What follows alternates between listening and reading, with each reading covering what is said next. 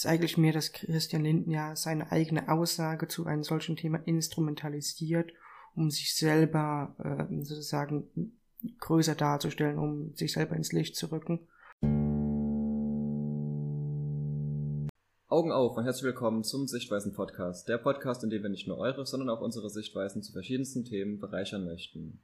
Mit von der Partie ist immer, wie immer der Kali. Guten Tag. Und ich bin der Fimimar und heute haben wir mal wieder einen Special Guest dabei. Ich begrüße den Nanum. Hi, wie geht's? Ist schön wieder hier zu sein. Ähm, ja, wir haben wieder ein sehr interessantes Thema uns heute rausgesucht. Es geht mal wieder um ein aktuelles Thema.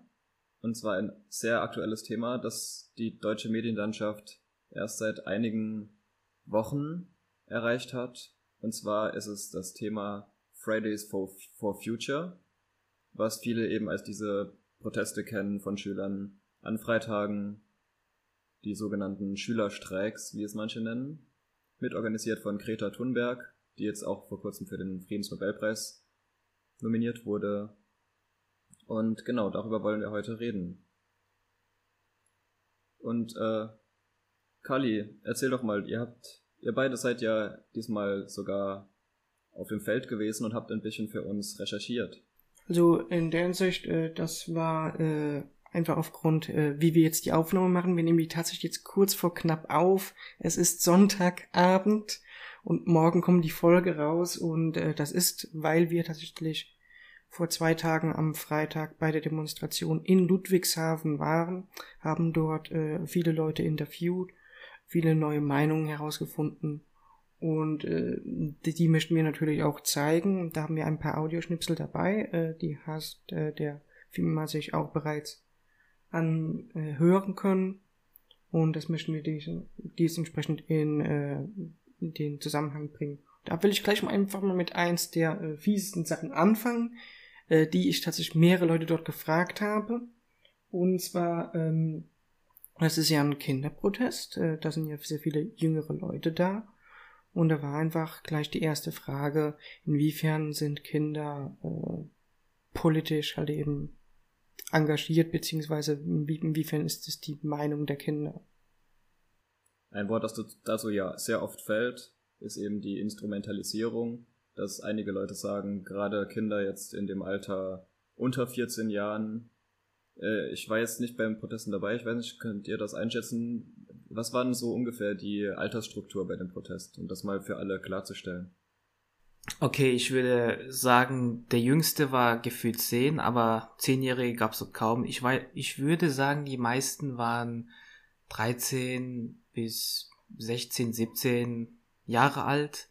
Die meisten waren so 15, 16, würde ich mal schätzen. Das waren schon so äh, Mittelstufe oder Oberstufe, Gymnasium und auch andere äh, Schulen dabei. Und ja, die kannten sich schon, die meisten kannten sich rudimentär mit dem Thema aus und hatten alle Meinungen dazu, ähm, die kleinere Abweichungen hatten, aber im Großen und Ganzen forderten sie eigentlich, äh, haben sie in die gleiche Kerbe geschlagen. Okay, also sind wir hier bei einem Alter, ähm, wo viele sagen, da können sich Leute schon relativ gut mit dem Thema, mit Themen auseinandersetzen. Ja, natürlich. Also wir sind jetzt nicht bei dem Alter, sagen wir mal, wie ich gerade gesagt habe, unter 14 Jahren, da sagt man so, die, die können noch leicht instrumentalisiert werden. Aber wir sind ja bei einem Alter 15, 16, wo, wo eigentlich die meisten Menschen eben auch anfangen, sich eine eigene Meinung zu bilden. Trotzdem ist eben dieses, dieser Begriff Instrumentalisierung eine, ein Wort, das sehr oft fällt bei Kritikern mit diesem Protest. Ähm, auch ein Name, der natürlich sehr oft fällt, den wir wahrscheinlich auch noch äh, öfter nennen werden, ist Christian Lindner. Denn der hatte ja vor nicht allzu langer Zeit auch diese Proteste eben kritisiert, weil er gesagt hatte, äh, mit so etwas wie Klimaschutz müssen sich Experten auseinandersetzen. Und diese Kinder, die sind eben keine Experten, die sind noch in der Schule, die müssen erstmal noch lernen, bevor die überhaupt wissen, für was die da demonstrieren. Ja, du hast vollkommen recht. Ähm, ich kann Christian Lindners Aussage verstehen. Ähm, natürlich sind die Kinder keine Experten, aber sie wissen meiner Meinung nach genau, was sie fordern und in welche Richtung die Gesellschaft sich bewegen muss. Ich kann auch die negative Reaktion auf Herr Lindners Aussage ähm, ja, Bezug nehmen, weil ähm, in diesem Moment hat sich Herr Lindner sehr unbeliebt gemacht bei den Schülern und hat kein Verständnis gezeigt. Es wäre gut gewesen, wenn Herr Lindner zuerst Verständnis gezeigt hätte und dann ähm, einen Vorschlag gemacht hätte in dieser Hinsicht. Diesbezüglich, das ist jetzt mehr eine Art der Argumentation, wie es mir den Neuesten missfällt.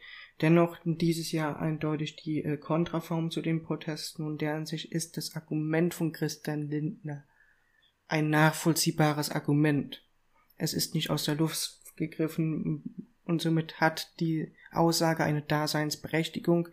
Die Lieferung der Aussage ist eigentlich nur das Problem. Ich finde vor allem, das ist wieder eine Sache, die wir ja auch schon jetzt in mehreren Folgen angesprochen haben im Podcast. Äh, das hatten wir bei einigen Themen, äh, dass manchmal eben Argumente einfach nur gemacht werden mit dem Ziel, dass die Leute dass viele Leute das kritisieren werden, aber man kommt eben in den Diskurs. Und ich denke, auch da ist wieder, hat das wieder Christian Lindner clever gemacht, denn auf dem Protest, habt ihr ja mitbekommen, waren wirklich Leute, die auszüglich mit ihren Plakaten sogar auf Christian Lindners Aussage geantwortet haben. Und wie viele Kinder gibt es zum Beispiel oder wie viele Jugendliche gibt es in dem Protest, die vielleicht vorher nicht mal den Namen Christian Lindner kannten die jetzt seinen Namen kennen, die vielleicht nicht ganz positiv jetzt mit ihm behaftet sind, aber die zumindest mal seinen Namen kennen. Und es gibt nicht so viele Politiker in Deutschland, die wirklich in einer großen Masse bekannt sind. Und ich denke, dass das vielleicht mit auch ein äh, Thema ist, was Christian Lindner immer wieder versucht. Man, äh, wer, wer ihn etwas besser kennt, weiß auch, er hat äh, früher, äh, er hat mal äh, äh, eine Marketingagentur betrieben also er kennt sich mit Marketing aus und ich denke, oft macht er diese Aussagen eben genau aus diesem Grund, weil er weiß, damit kann er viele Leute ansprechen. Ob jetzt positiv, positiv oder negativ, ist dann erstmal gar nicht so wichtig. In der Hinsicht äh, noch ein paar abschließende Worte zum Christian Linder. Äh, genau das, was ja manche sehen bei der Instrumentalisierung von Kindern, ist eigentlich mehr, dass Christian Linden ja seine eigene Aussage zu einem solchen Thema instrumentalisiert, um sich selber äh, sozusagen größer darzustellen, um sich selber ins Licht zu rücken. Und somit muss man auch alle Aussagen von Politikern auf die Goldwaage legen. Nicht nur zu diesem Thema, sondern generell. Weil Publicity ist eine der wichtigen Sachen, wie wir in unserer Folge Loch ist Loch herausgefunden haben. Genau, auf die Folge wollte ich auch eigentlich äh, ansprechen. Das war eigentlich eine Folge, wo wir das, wo wir das mehrmals festgestellt haben, dass da Leute Aussagen machen, einfach nur, um überhaupt Leute zu erreichen, weil heutzutage muss man oft kontroverse Sachen sagen, um überhaupt er erwähnt zu werden in den Medien zum Beispiel, weil das ist ja auch so eine Sache, jetzt äh, gerade zu dem Protest, äh, gehen wir mal zurück zur Kritik auf Greta Thunberg, die ja diese Proteste gestartet hat. Äh, das ist ja eigentlich ein ganz einfaches Thema. Es geht ja um den Umweltschutz. Trotzdem schafft sie es damit, sehr, sehr viele Leute anzugreifen. Ich bin wie immer für meine Recherche auch auf Twitter gewesen und gerade in, auf, den, auf dem deutschen Twitter interessanterweise gibt es sehr, sehr viele Leute, die sie kritisieren. Die einerseits eben diese Instrumentalisierung, die wir schon angesprochen haben, da gibt es viele, die das kritisieren. Aber es gibt eben auch viele, die kritisieren, dass sie eben zum Beispiel diesen Kohleausstieg vorantreiben will, der ja von so gut wie jedem auf diesem Protest angesprochen wurde. Das ist ja so eines der größten Ziele dieser Proteste. Und da, es gibt eben diese Kohleausstiegsgegner. Die kann, die, die sind in Deutschland sehr, sehr leicht äh, erreicht worden von Greta Thunberg. Also es gibt so jedes, jeder Tweet von einer, von größeren Politikern oder von Medienanstalten. Da gibt es immer ein paar Deutsche, die darunter kommentieren und die eben sagen, die hat doch gar keine Ahnung. Und diese Schüler, die wissen auch überhaupt nicht, dann wird natürlich wieder das von Christian Lindner benutzt, äh, die, die sollten da überhaupt nichts dazu sagen, die haben doch keine Ahnung, das sollten Experten machen. Genau, wir haben jetzt viel über die Informierung geredet und ich möchte mal von dieser Informierung weggehen, weil es ist ja relativ offensichtlich, dass Wissenslücken, ich meine, jeder, der alt ist, der weiß, äh, meine Güte, wie wenig ich vor einem Jahr wusste, man, man lernt so viel. Ähm, das ist, äh, in der Hinsicht sage ich, es ist klar, dass ältere Leute eine Tendenz zu höheren Wissen haben, aber es ist nicht klar, dass Alter einhergeht mit erhöhter Weisheit. Das stimmt, ich möchte noch ganz kurz ähm, was zu Greta Thunberg hinzufügen. Ähm, ich habe mich in der deutschen Medienlandschaft umgesehen, vor allem ähm, auf ähm, Medienportalen, die Berichterstattung mit Kommentarfunktionen liefern. Ähm, und viele Kommentaristen oder viele Menschen, die Kommentare hinterlassen, kritisieren ähm, die Greta. Sie sei nur 16 Jahre alt, sie hat nicht so viel Ahnung von der Masse und kritisieren auch, dass sie unsachgemäß einfach jeden kritisiert, den sie eigentlich hätte umstimmen müssen, wie zum Beispiel die Wirtschaftsbosse in Davos oder die EU-Kommission, die sie einfach nur kritisiert hat, statt ähm, jetzt gute Ratschläge zu liefern. Und damit überzeugt man natürlich nicht wirklich ähm, die, die mächtigen Leute, die hinter den Schalthebeln sitzen. Und außerdem gibt es die Vermutung, dass ihre Familie und vor allem ihr Vater sie instrumentalisiert, um sozusagen aus dem äh, aus der Publicity Gewinn zu schlagen. Aber das können wir nicht 100% nachweisen, sind ähm, natürlich von den Kommentatoren als ähm, ja, Beschuldigung sozusagen aufgeschrieben worden. Ja, bleiben wir mal gerade bei dem Thema. Das ist nämlich auch so eine interessante Sache. Auf der Seite, äh, es hat sich ja so eine richtige Art Fraktion gebildet von Leuten, die äh, Greta Thunberg ganz klar kritisieren. Und da gibt es auch einige Sachen, die fast in Richtung Verschwörungstheorien gehen. Also ich habe zum Beispiel aus einigen, von einigen Twitter-Accounts, die dann gegenseitig sich das geteilt haben, gesehen. Es gibt da die Theorie, äh, also es gibt da die Aussage, dass der Großvater von Greta Thunberg bereits 1903 einen Friedensnobelpreis erhalten hat und eben auch dafür, dass er versuchte, das Klima zu retten. Dazu habe ich dann in der Recherche überhaupt keine Ansätze finden können. Also ich habe dazu nirgends äh, den Beweis finden können. Das einzige war diese Theorie, die auf Twitter verteilt wurde. Aber das sind so Sachen, wo eben auch die Leute mitspielen, dass eben da jetzt auch sehr viel äh, erfunden wird, fast schon von, von Kritikern. Oder wer weiß, woher die das haben. Vielleicht gab es wirklich mal einen, der eben Thunberg hieß und 1903 einen Nobelpreis bekommen hat. Ich habe dazu halt leider wirklich nichts rausfinden können in meiner Recherche. Genau, diesbezüglich äh, muss ich echt sagen, immer bei solchen Themen, die die Gesellschaft spalten, werden Fakten erfunden. Ähm, und da, wenn man jetzt selber Recherche machen möchte äh, bei diesem Thema, sollte man immer jedes Wort auf die Goldwaage legen, die inzwischen gemacht wird. Vor allem auf Twitter oder so, man sagt halt, halt eben nur irgendwas. Und deshalb bitte ich unsere Zuhörer, diese Folge ist ja nur dafür, um einen Diskurs zu starten. Und dass man aber, bevor man dann seine Argumente rausbringt, nochmal überprüft, ob das Argument valide ist. Weil sehr viele Argumente, vor allem diese ganz viele, es gibt ganz viele psychologische Argumente mit Alter und so weiter und so fort. Und auf solche Argumente will ich nicht eingehen, weil dafür bräuchte man ein vollständiges Studium, dafür bräuchte man einen richtigen Psychologen hier in der Runde, um damit zu argumentieren. Genau aus diesem Grund will ich diesen ganzen Alter, Diskussion, Weisheit und so weiter ziemlich ausklammern und eher darauf gehen, auf zum einen das Fachliche und zum anderen, dass es während der Schulzeit stattfindet. Was äh, hier eigentlich ein wesentlicher Kritikpunkt an der Demonstrationsbewegung ist. Ja, ich kann da dazu direkt hinzufügen, ich finde es auch sehr problematisch, dass sie unbedingt am Freitag protestieren müssen und dadurch ein Ausrufezeichen setzen wollen. Ich finde, wenn Schüler während der Schulzeit ähm, demonstrieren, dann machen sich natürlich Eltern und andere erwachsene Menschen natürlich um ihre Zukunft sorgen. Das kann ich völlig verstehen. Und für mich wäre es ein größeres Zeichen von Courage der Schüler, wenn sie jetzt samstags zum Beispiel oder an, oder an schulfreien Tagen protestieren würden, weil sie dann wirklich ihre freie Zeit opfern würden für diese eine Sache. Und das ist so ein großer Kritikpunkt, das vieles unglaubwürdig macht ähm, was sie machen. Und manche sagen ja, ja, okay, die Schüler protestieren nur, um die Schule schwänzen zu können. Und ganz ehrlich, viele protestieren natürlich ganz ehrlich, die sind bei der Sache dabei. Aber viele bleiben, haben das als Ausrede und bleiben einfach zu Hause und sagen, ja, ich gehe zur Demonstration, aber bleiben aber wirklich einfach zu Hause. Wäre sogar meine Idee, äh, wie wäre es, wenn wir, äh, oder beziehungsweise wenn die auch eine weitere Demonstrationstermin anbieten, eindeutig in der Freizeit der Schüler, um die Durchschlagskraft zu erhöhen. Das wäre sogar ein Pro-Argument für die und, und würde halt eben auf Kontraargumente antworten und gleichzeitig die Kontraseite bestärken. Also ich habe schon jetzt aus dem eigenen Umkreis mitbekommen, es gibt da wirklich dann Klassen, wo eben wirklich die ganze Klasse streikt. Also auch gestern wieder, dass eben komplett der Unterricht ausgefallen ist, weil alle Schüler vorher schon den Lehrern mitgeteilt haben, wir werden am Freitag nicht in die Schule kommen, wir werden alle demonstrieren.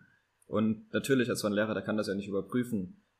Da wird es bestimmt einige Leute geben, oder zumindest ein paar, die dann sagen, klar, die ganze Klasse geht mit, dann gehe ich ja nicht als Einziger in den Unterricht, aber das, die, die, diese Proteste interessieren mich nicht oder ich bleibe dann eben lieber daheim und schlaf aus oder äh, spiele ein bisschen an der Playstation äh, und die dann eben nicht in die Schule und nicht auf den Protest gehen. Am Ende ist das für die Schule aber auch egal, äh, wer streikt, wer, wer schwänzt, der schwänzt. Was man da jetzt genau macht, das ist dann wahrscheinlich gar nicht mehr so relevant. Auch wenn natürlich bestimmt einige, sagen wir mal, Rektoren an Schulen das gut finden, wenn die Schüler sich für den Klimaschutz einsetzen. Ja, und das Problem ist ja nicht alle finden es gut. Es, ich finde es wirklich schade, wenn jetzt Unterricht ausfallen würde, dadurch, dass sie, dass die fast die gesamte Klasse jetzt ähm, für Fridays for Future äh, Demos geht und jetzt 1, 2, 3, 4, 5 oder von mir aus die Hälfte der Klasse sagt, okay, ich will eigentlich aber Unterricht haben und, ich, ähm, und Umweltschutz allen in Ehren, aber ich will Unterricht haben und will später mal äh, mit guten Noten abschließen, ich will was werden und mich in dieser Hinsicht praktischer äh, dafür einsetzen und aber nicht durch Demo. Demo ist nicht meine Ausdrucksweise. Das ist auch ein Problem. Das, was wir hier natürlich anmerken müssen, wir sind alle Studenten und äh, deshalb ist für uns Bildung extrem wichtig. Und in diesem Zusammenhang will ich auch sofort bringen, dass sehr viele Leute, die wir beide äh, dort äh, dann gesehen und kennengelernt haben, äh, die haben mir auch immer sofort gefragt, äh, ja, welche Unterrichtseinheit verpasst ihr gerade? Und dann sagen die, nee, heute ist frei. Ich bin mir natürlich jetzt nicht hundertprozentig sicher, ob die jetzt äh, das per se, ob das so geplant ist von der Schule oder ob das tatsächlich einfach nur äh, Glück und Zufall war. Aber diesbezüglich muss man gucken, immer wo was ausfällt, wie muss man das nachholen. Unser Schulsystem ist in einem fürchterlichen Zustand. Man muss viel zu viel nachholen. Es gibt viel zu viele Freistunden auch ohne solche Sachen. Und wenn aufgrund solcher Proteste und aufgrund weiterer solcher Protestbewegungen dieser Samstagunterricht wieder eingeführt werden muss, dann soll das so sein. Ich denke, das ist schon fast ein Thema für einen weiteren Podcast. Aber ich möchte mal noch äh, auf einen weiteren Fakt eingehen, wo man, sagen wir mal, wo man definitiv sagen kann, dass es ist passiert, was eben von Kritikern auch benutzt wird. Äh, und das ist, die Greta Thunberg, die reist ja gerade sehr viel durch Europa. Dadurch, dass sie eben überall diese Proteste veranstaltet, klar, jeder, der die, ich glaube, es gibt europaweit jetzt gestern gab's fast 50 verschiedene Städte, die die Proteste angekündigt hatten. Und jeder dieser Protestveranstalter will natürlich dann auch diesen großen Helden für diese Proteste, die die das Ganze organisiert hat, bei sich haben. Dadurch ist sie jede Woche irgendwo anders und einerseits reist sie da dadurch natürlich sehr viel, was einerseits mal eine Kritik ist von den Leuten, die sagen, du protestierst hier für den Klimaschutz, aber gleichzeitig bist du ja selbst eine, die dann durch die ganzen Reisen CO2 verbraucht. Ich bin mir da gar nicht sicher. Ich denke mal, die wird wahrscheinlich mit dem äh, Zug fahren. Ich habe dazu jetzt nichts rausfinden können. Ich glaube nicht, dass sie äh, mit Flugzeug von Stadt zu Stadt fliegt oder dass sie äh, mit irgendwelchen riesigen Autos transportiert wird. Genau diesbezüglich werde ich auch sofort einhaken. Wer hat schon alles diese Weltklimakonferenzen gesehen? Da wird ja so die für Transport muss man extrem viel CO2 ausgeben. Klimakonferenzen, das ist, wo war die letzte Katar? Ich meine, dann, dann macht sie ja schon fast mehr Sinn, dass die auf jeden Fall jetzt nicht irgendwelche riesige Klimaanlagen mit sich nimmt. Ja, Katar hat ja bekanntlich einer der schlimmsten ähm, äh, ja, Umweltfußabdrücke und einer der höchsten CO2-Ausstöße pro Kopf, weil die in Luxus leben äh, und ich die ganzen Staatschefs oder kein, die hohen Tiere, die zu solchen Klimagipfeln kommen, die kommen natürlich nicht mit dem Zug, sondern mit dem Privatjet. Ah, und man kann dort in der Wüste Skifahren. Ja, das kommt auch noch dazu. Eine Sache, die ich jetzt noch da, dazu ansprechen wollte, da geht es jetzt nicht mehr um das Zugfahren. Das hatte ich jetzt, äh, um das Argument voranzubringen, das hatte ich jetzt nirgends direkt gelesen. Also, ich meine, dazu gibt es auch bestimmt Kritik. Aber was etwas, was ich gelesen hatte, äh, fand ich irgendwie ganz äh, amüsant, äh, wie weit die Leute da wirklich gehen. Da hat anscheinend jemand auf einem Bild oder auf, einem, äh, auf einer Berichterstattung sie dabei ertappt, wie sie einen Ökosalat gegessen hat. Und ich möchte jetzt einfach mal diesen Tweet vorlesen. Da werden auch noch schön äh, sehr, sehr wichtige Begriffe benutzt. Als wichtigste Kreta-Devotionalie wird dereinst die Plastikverpackung ihres Ökosalates gelten, den sie auf ihrer Pilgerreise nach Davos verspeiste.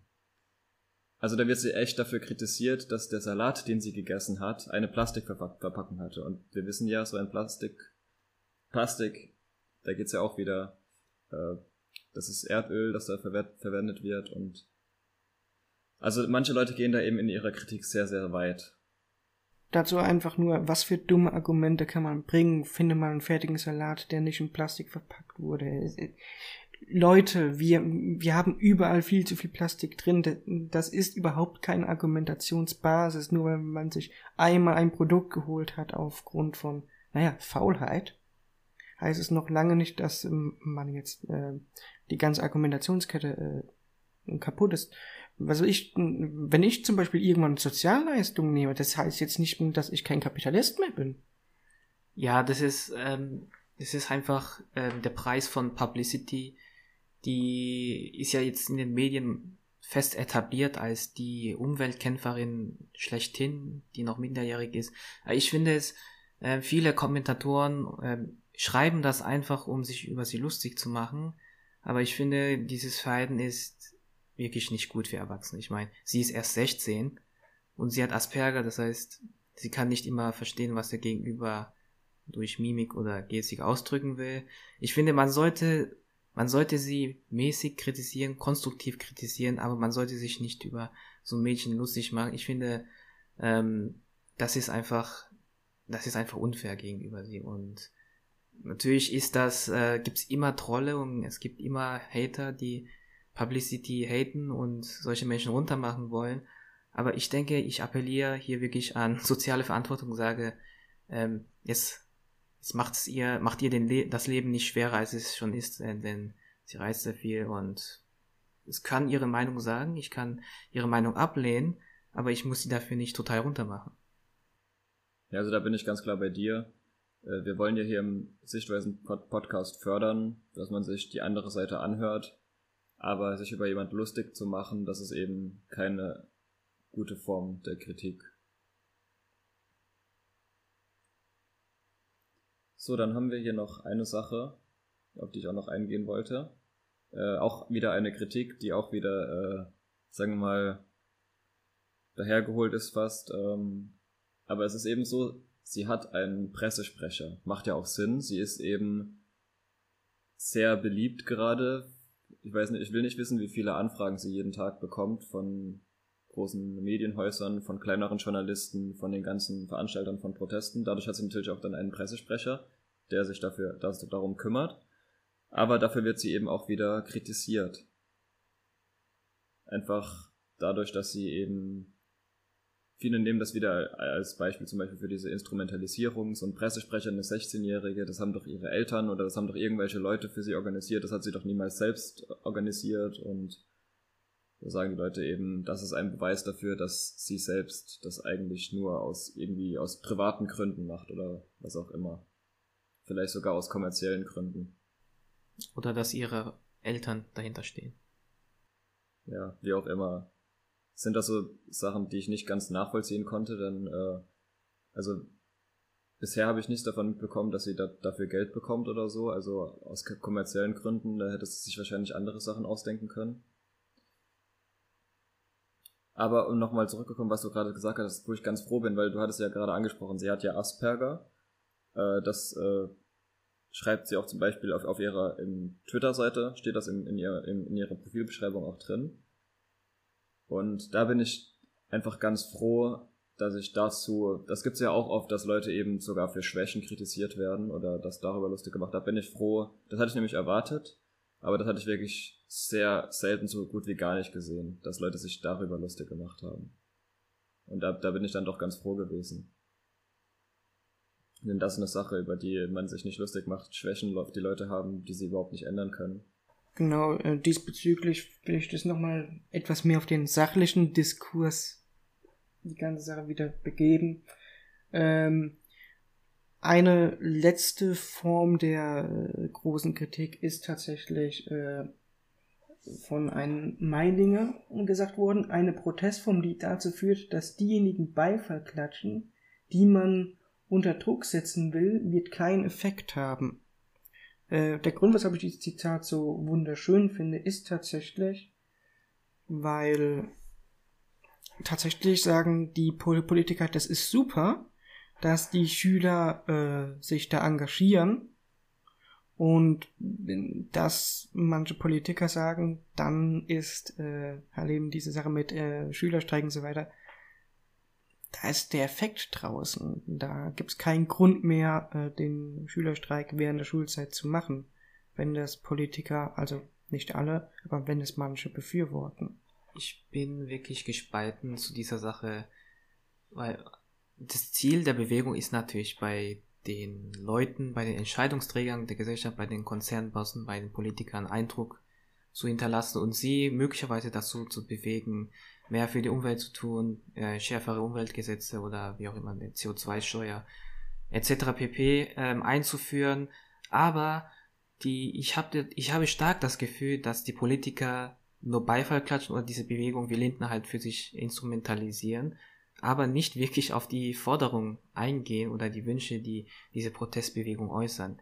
Zumal muss man noch sagen, dass sie keine ähm, konkreten, zusammengefassten oder einheitlichen ähm, Forderungen haben, die diese Bewegung, sondern es ist eigentlich ähm, eher sowas so ein so Mainstream geworden, wo viele einfach in die Masse mit eintauchen, protestieren, ihre Stimme erheben, aber sie ihre Kraft ist noch nicht gebündelt.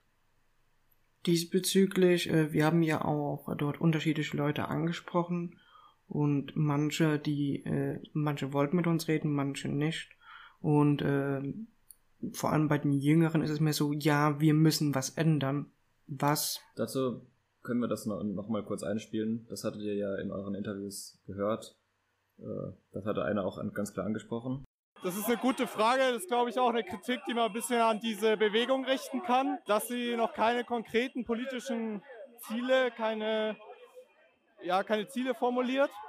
Also das, das ist auch eine Sache, die hattet ihr ja zwei, mehr als zweimal gehört auf diesen, äh, in euren Interviews, dass das eben Leute kritisieren. Und jetzt ganz abschließend möchte ich nur noch mal sagen, ähm, das ist ja nicht das erste Mal, dass wir Schüler protestieren sehen.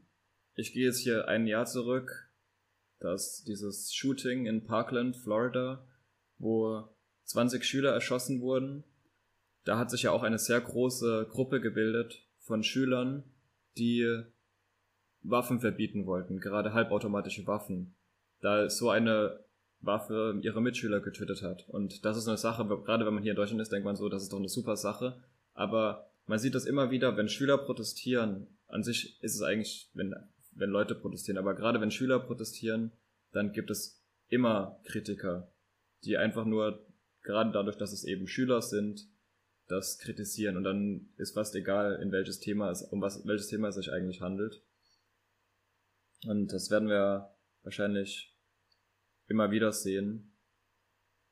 Aber, um damit zum Abschluss zu kommen, es ist ja nicht alles negativ. Und um die positiven Themen warum es gut ist, dass sich die Schüler einsetzen und dass sie so einen Protest mitmachen. Darum kümmern wir uns dann in der nächsten Folge. Nanum, nochmal danke dir, dass du hier mitgemacht hast. Hat uns sehr gefreut. Gerne, also ich mache wirklich gerne hier mit und es hat mir wirklich Spaß gemacht, mit euch zu diskutieren, äh, meine Meinung zu teilen und würde mich auch gerne bei nächsten interessanten äh, Themen melden. Diesbezüglich sage ich dann einfach auch meinerseits, äh, der nächsten Folge kommt dann die Pro-Argumentation. Bis dahin, die Augen offen halten.